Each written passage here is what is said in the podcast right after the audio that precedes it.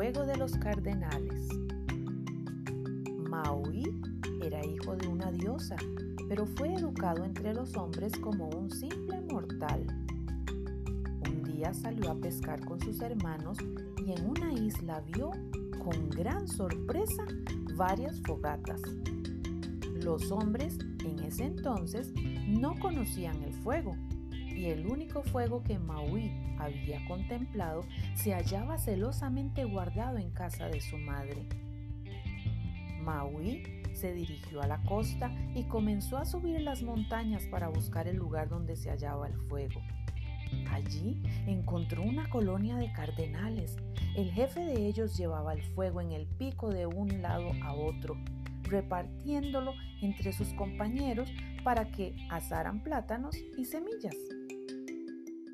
Muchacho persiguió en vano a los pájaros para arrebatarles el fuego. Se encaminó entonces a casa de su madre para que le enseñara la forma de cazarlos y de apoderarse del hermoso fuego de las montañas.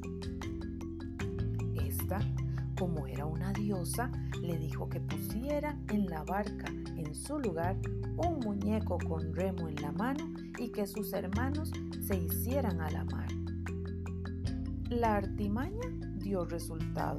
Los pájaros creyeron al ver partir la barca que todos los hermanos iban en ella y se descuidaron, pensando que el temible Maui también se había ido de pesca. Pero Maui, escondido en la costa, esperó pacientemente y cuando un cardenal se posó cerca de su refugio, le dio caza de inmediato. ¿Cómo se hace el fuego, cardenal?